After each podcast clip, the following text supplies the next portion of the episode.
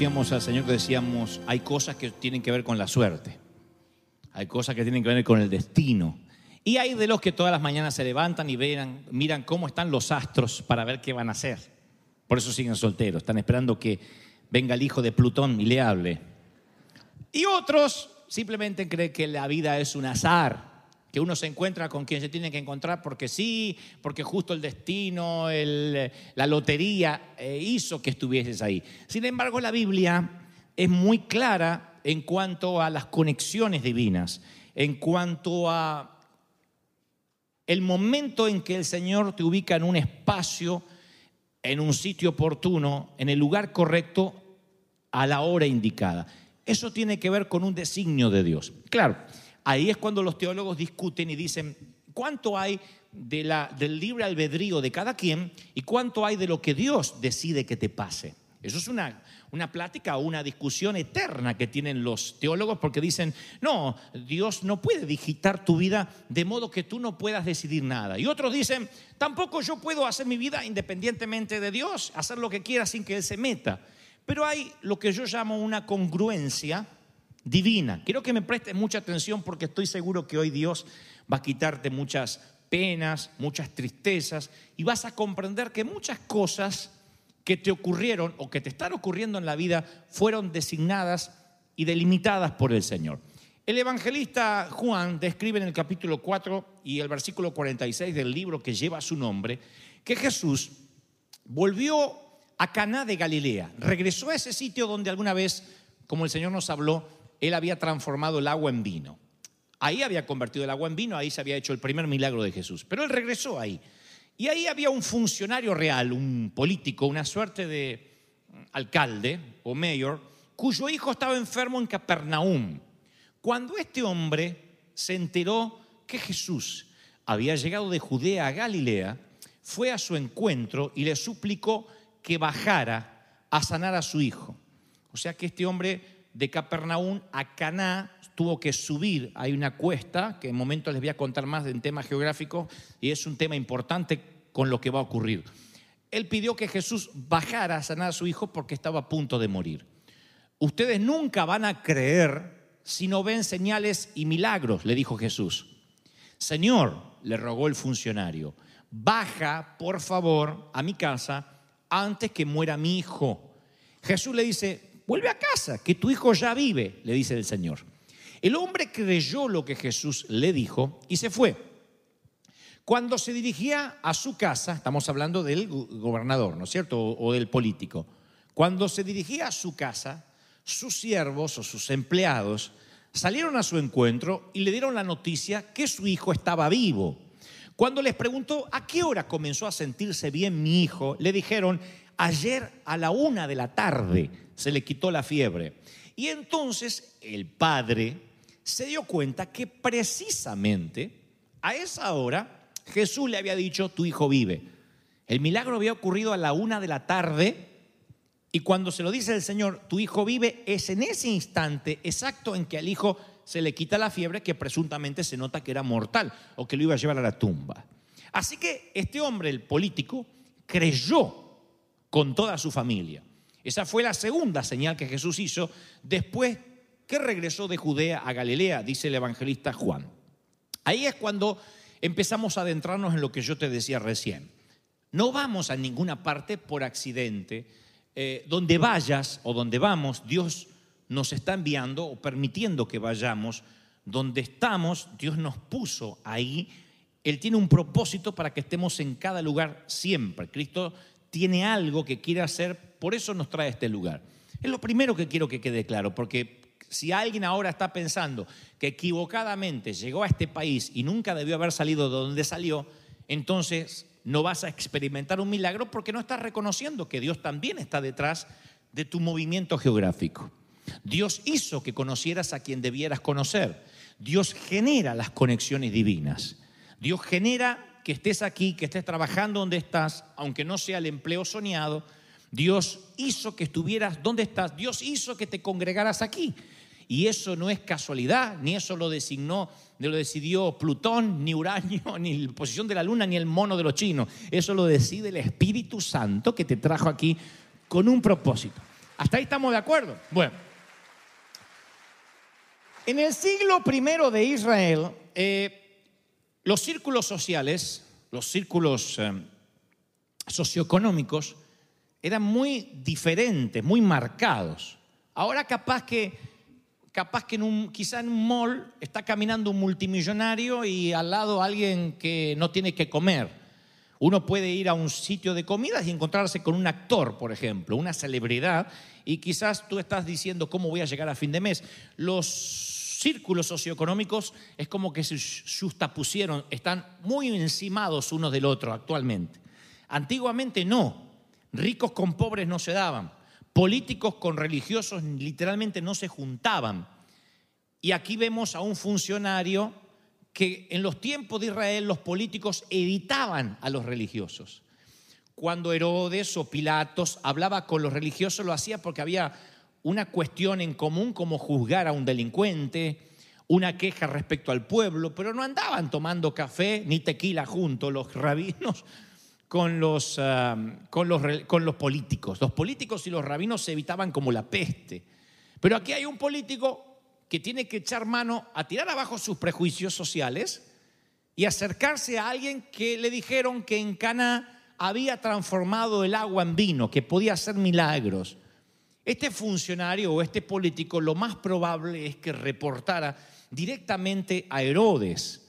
Y el protocolo cultural que tenía este hombre no le permitía verse a cara a cara con alguien que se corría el rumor que hacía milagro. Ni siquiera él en un momento dijo, este es el Hijo de Dios, o es un rabino extraordinario. Simplemente le dijeron, mira, hay un hombre que hace milagros, pero es un judío, es un rabino. Así que este funcionario se somete debajo de alguien que él en términos técnicos es superior al rabino. Quiero que esto quede claro porque de aquí viene la primera revelación del Señor para tu vida. El político está por encima de Jesús en términos socioeconómicos, en términos culturales, porque en todo caso Jesús tiene que reportarse al funcionario. Ahora el funcionario quiere algo que el rabino tiene. En el plano real los roles invierten. Siempre la autoridad del rey le gana a la autoridad de cualquier rey de la tierra, porque nuestro rey es el rey de reyes, siempre. Cuando uno entiende esto, se da cuenta un principio extraordinario que a mí me cambió la vida y te lo quiero compartir de corazón a corazón. Uno suele, aunque digamos sí, soy real sacerdocio, linaje escogido, uno suele siempre ponerse por debajo, y eso no está mal porque uno tiene que estar bajo autoridad, pero digo por debajo de de las demás personas en términos de estima. Uno dice, apareció mi jefe, así que no puedo, no puedo ni siquiera decir lo que siento porque a lo mejor me despide. Y ya estamos con temor de hablar y somos hipócritas con el jefe, no decimos la verdad porque tenemos miedo que algo le caiga mal. Eh, ahí viene el pastor, decimos, o ahí vienen los pastores, o ahí viene el policía, o ahí viene el oficial, o entró el juez. Siempre hay una persona que sentimos que está por encima de nosotros. Puede ser el médico, que estudió una carrera que tú no, y entonces sabe por cosas, por temas lógicos respecto a tu enfermedad más de lo que tú puedas autodiagnosticarte. El tema es que cuando nosotros pensamos que estamos por debajo de demasiada gente, olvidamos que mucha gente, por más títulos que tenga, por más dinero que tenga en el banco, siempre va a querer lo que tú tienes, que es la relación con el Rey de Reyes. Puede ser tu jefe, puede ser un oficial de justicia, puede ser un policía, lo que sea. Siempre que alguien esté por encima, tienes que acordarte que mayor es el que vive en ti, esencialmente si esa persona no tiene a Cristo, que cualquier posición que haya en la tierra. ¿Entendemos esto, sí o no? Si no lo comprendemos, vamos a perdernos lo que está ocurriendo, el milagro. Esa es la carta ganadora que uno tiene.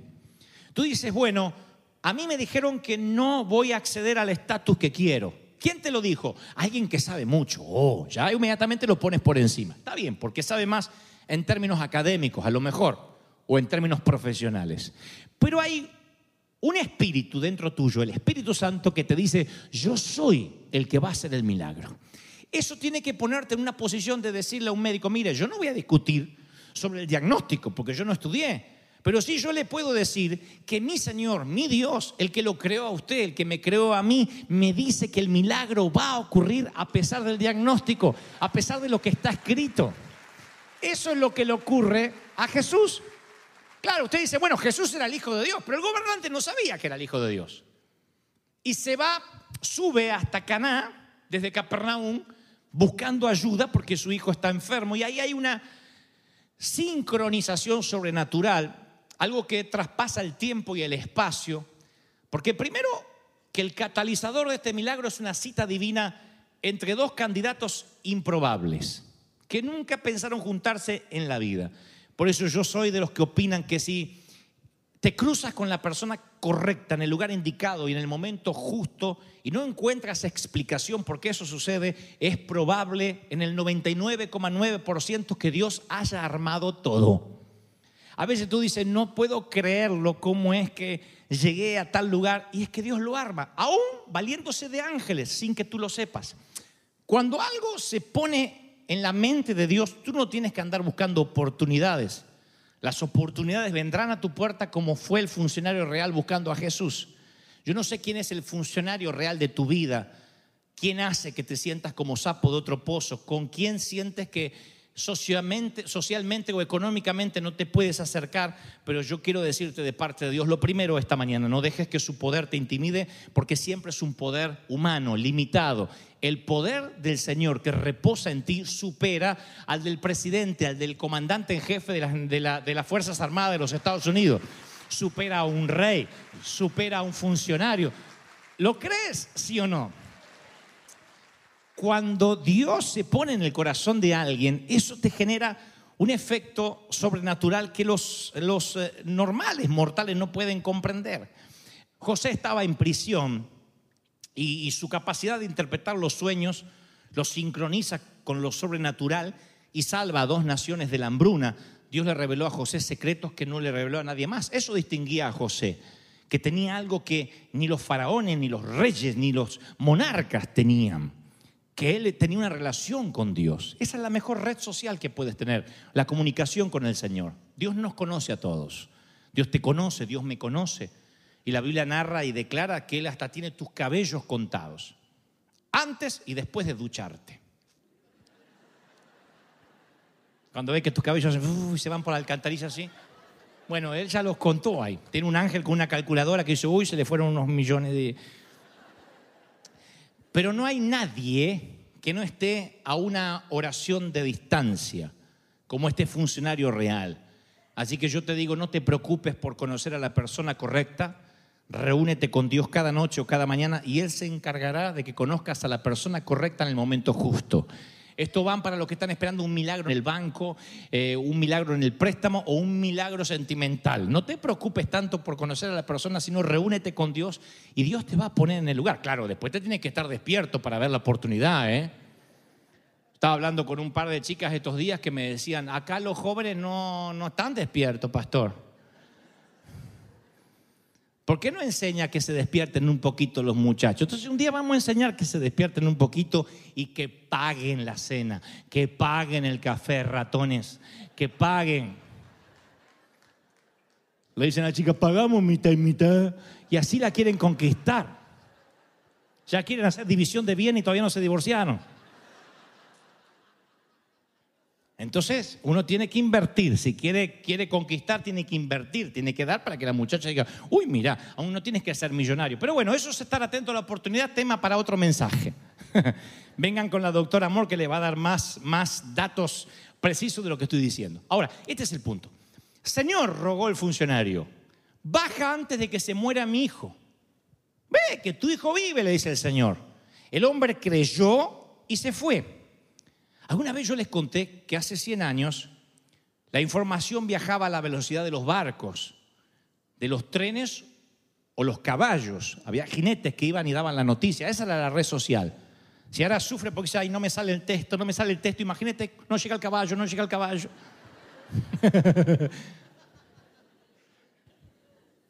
Cuando George Washington murió el 14 de diciembre de 1799, Murió un 14 de diciembre. La mayoría de los estadounidenses no recibieron la noticia hasta después de Año Nuevo. No había manera de comunicar a la gente. El mundo no estaba globalizado. Y a veces la lentitud con la que viajaban las noticias tenía consecuencias trágicas. Yo estaba leyendo que murieron 2.000 soldados en la batalla de New Orleans en 1815, dos semanas después que se firmara el Tratado de Paz en Londres. Se firma el Tratado de Paz, pero hasta que le llega a los oficiales la noticia, Dos semanas después ya habían ido a una batalla y murieron dos mil personas cuando no estaban más en guerra. Fíjense lo que es que el mundo no estaba globalizado, las noticias no te llegaban rápido. A lo mejor decía, voy a visitar a mi suegra. Y dice, no, murió hace 30 años, ni te enterabas. Qué bendición, ¿no? No, no, digo, qué bendición que ya no te duele tanto porque, porque falleció hace mucho. Con este telón y esta información de fondo, Piensa en la singularidad de este milagro que hace Jesús. Porque todos los milagros del Señor aquí en las Escrituras son encuentros personales que Él tenía. Está bien, resucita al hijo de la viuda, resucita a Lázaro, pero siempre está ahí el Señor. No hace milagros a la distancia hasta este. Y este milagro desafía las cuatro dimensiones de tiempo y espacio. Fue un milagro a la distancia, pero en tiempo real. Eh, él envió ondas de sonido al instante que sanaron al hijo del funcionario a 20 millas de distancia. El, el, hijo no podía oírlo, pero el Señor da la orden, el hombre cree y el hijo es sano exactamente a la una de la tarde. A nosotros nos cuesta creer que Dios hace milagros simplemente porque estamos sujetos a leyes de naturaleza que nosotros creemos que Dios tiene que hacerlo dentro de nuestras leyes. Cuando Dios rompe las propias leyes que Él creó, porque Él es el creador, nosotros nos parece que eso es imposible, porque todo lo nuestro es finito. Si se murió, se murió, no puede resucitar, punto. Si está lejos, ¿cómo va a ocurrir el milagro si no vino a la iglesia? ¿Cómo voy a orar por mi mamá si mi mamá no vino a la iglesia? Nosotros pensamos que si no pasa al altar, si el pastor no le toca, si no le ungimos el pañuelito, el milagro se terminó, se fregó. Aquí es cuando Dios nos muestra de que Dios es el que diseñó el universo y es omnidimensional. Tú puedes decir, yo creo en este momento que mi hijo está sano y aunque tu hijo esté en la otra punta del mundo, si crees con fe y lo declaras, el milagro ocurre. Crea tu hijo o no crea tu hijo. ¿Están, ¿Están entendiendo eso, sí o no? Esto le choca a los religiosos. No, que si el hijo no tiene fe, por más que la madre tenga fe, si el otro no tiene fe. La Biblia dice que acá, no, sé qué edad tendría el hijo del funcionario, no dice si era menor o mayor. Pero el funcionario creyó. Y a causa de que creyó, su hijo fue sanado en el momento que Jesús dijo, ve que ya está, se le quitó la fiebre. ¿No es eso una bendición saber que Dios puede daros solo una palabra, una orden y ¡bum! desaparece el cáncer? Cambia, cambia la célula. Ese es el Señor. Cuando oramos, esas ondas de sonido salen de nuestro mundo cuatridimensional. Como una bala, si disparan una bala al aire, sale de la atmósfera y tú no sabes cuándo esa bala vuelve a, a entrar otra vez a la atmósfera. Y hay oraciones que son respondidas al otro lado del mundo antes incluso que termines de pronunciarlas, ya están respondidas por el Señor. Hay otras oraciones que son como cápsulas de tiempo que cuando se desentierran están ya con la respuesta divina. Ustedes dicen, pero ¿qué significa eso? Significa que nuestras oraciones no tienen fecha de vencimiento. Si tú oraste y dijiste, Señor, yo necesito que esto ocurra en mi vida, insistas o no insistas, esas oraciones no tienen fecha de vencimiento, ya quedan gravitando en el aire y Dios las oye, porque la palabra dice que no hay una sola oración que Él desestima. La única oración que Dios no responde es aquella que no se hace. Pero si tú oras y sientas o no sientas, es indistinto. Porque a veces pensamos que si la oración es en domingo, ¡Oh Señor, ayúdame, aleluya, rácate, raca, rambo, agarra la bazuca! Y oramos así. Ahí es cuando Dios responde, porque la hicimos en medio de la, la alabanza y cantando. Y la oración que a veces hacemos en el automóvil o sentado en el inodoro.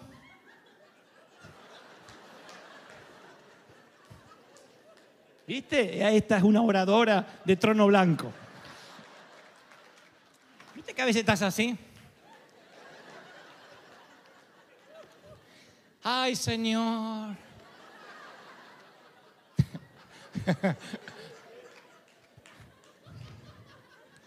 Suelta la bendición.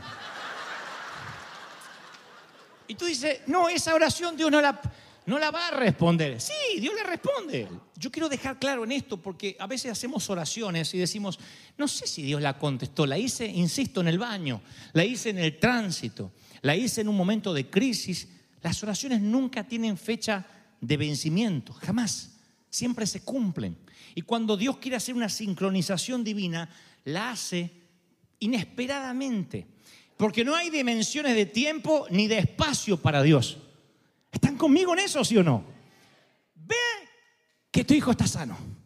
Dios lanza la palabra y el milagro ocurre. ¿No será, no será, mi querido, que no estás pronunciando la palabra, que no lo crees porque dices que está lejos, es que ya está fuera de mi alcance, es que está en otro país, es que se fue a otro continente? ¿Cuántos creen de que Dios no tiene límite de continente, de frontera, de papeles? Dios es el que hace los más grandes milagros. Ciega a los funcionarios, les abre los ojos cuando quiere, reciben esta palabra, sí o no. te hace invisible, hace que la gente no te vea si no te tienen que ver. Podría darles decenas de testimonios de momentos donde Dios te hace que no te puedan ver. Momentos donde Dios te expone y momentos donde Dios te cubre con sus alas. El Salmo 91 no es una metáfora, no es una poesía. Él mandará a tus ángeles para que tu pie no tropiece en piedra. El tema es que tú nunca te enteras que había una piedra porque los ángeles te elevaron sin que te sepas. Tú dices, a mí nunca me pasó. Y más vale porque no tropezaste en la piedra. Hay gente que dice, a mí nunca me pasó que los ángeles me protegieron de piedra. Y no te va a enterar nunca si por eso nunca tropezaste en la piedra porque los ángeles te la quitaron. No dice, después que tropiece te van a venir a levantar. Van a hacer que tu pie no tropiece en piedra. Tú no sabes de cuántos problemas el Señor te libró de cuántas ataduras, de cuántos ataques. Tú no tienes la menor idea de asaltos, de, de, de, delincuencia, de crímenes que Dios te libró en contra tuya. Porque la palabra dice que Él te sincroniza de manera tal que cuando tú dices, Señor, protégeme o protege mis hijos, lanzas una oración al aire, queda en el servidor de los cielos y la red se conecta con los contactos divinos para que ese milagro empiece a ocurrir. ¿Alguien está creyendo esto? Dígame amén. ¿Cuántos lo creen? Alguien tiene que decirme amén. Ah, yo le creo todo al Señor. Y no dejo de pedir, porque yo sé que hay cosas que uno tiene que seguir insistiendo, diciendo, Señor, yo lo creo, lo creo, y confesarlo, tiene que visualizarlo, verlo. Decir, ese es, eso es lo que tú me vas a dar, eso es lo que tú tienes para mí. Y creerlo, no dudar. Porque el que duda es semejante a las ondas del mar que he llevado de un sitio para otro. Tienes que creer de que algo sobrenatural va a ocurrir. Y hoy va a haber un, ramillete, un, ah, un semillero de oraciones que van a surgir de aquí, desde el corazón de Anaheim, y van a subir. Y esas oraciones van a ir al servidor, como, como, como funcionan los correos electrónicos, para ser más claro. Y desde el servidor esas oraciones van a ser redirigidas a quien tenga las respuestas a tus oraciones. Algunas quedarán en una suerte de cápsula de tiempo, porque Dios dice, sí, te lo voy a cumplir, pero no ahora. Otras oraciones van a ser redirigidas a otras partes del mundo, donde sea, Colombia, Honduras, El Salvador, México, de donde vengan los recursos. Dios va a mover gente, dice la palabra, gente que no conociste, gente que nunca llamaste, vendrán a ti. Dios te está diciendo, no tendrás que golpear puertas, los funcionarios vendrán a ti y decir, no sé por qué, pero Dios me dijo que te llamara, que te diera el contrato, que te diera los papeles, que te sellara el pasaporte. ¿Están creciendo ese milagro, sí o no? Algún día yo sé que escribiré un libro sobre esas conexiones divinas. Me han pasado decenas de veces, me siguen pasando, gente que no tengo la menor idea cómo llega hasta mí. Pero yo sé que luego cuando trazo una línea de puntos, cuando, cuando, cuando se corra el telón de lo eterno y veamos la línea de puntos, veremos cómo esa oración se conectó con aquel milagro que no supimos por qué nos estaba ocurriendo. Siempre. Líneas de puntos que cruzan el espacio y el tiempo. Oraciones que pensaron que eran estériles, que pensamos que no tenían respuesta. Las veces que oramos por lluvia de bendiciones y luego la sequía nos hizo olvidar que alguna vez oramos. Las veces que oramos por una salud menos frágil y luego los medicamentos y las visitas al médico nos hizo olvidar que alguna vez oramos. Y ahí es cuando nos dirán desde alguna congregación, es que te faltó persistir en la oración.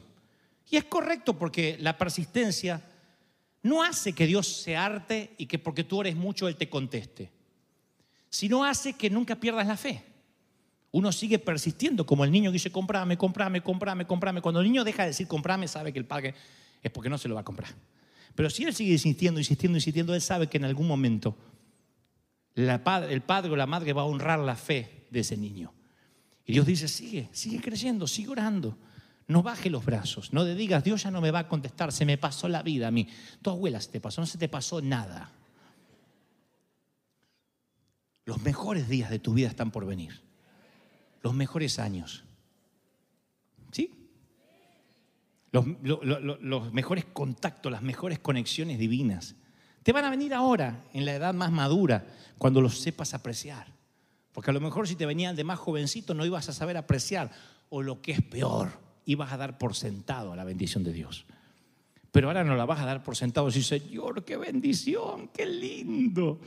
¿Y por qué? Esto yo no me lo merecía. Fue una oración que tú hiciste con todo el corazón y con todo el alma. Y Dios va a responder mientras que uno se ahoga en un vaso de agua, Dios tiene una sincronización divina de las piezas de tu vida y no va a dejarla hasta que no te bendiga y cumpla la última de las promesas.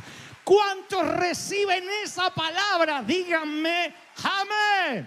Si crees que Dios habló, ese aplauso tiene que hacer tronar los cielos. Aleluya. Wow, no, no, no. Alguien tiene que decir, Señor, has hablado mucho a mi vida. Santo. Qué maravilloso.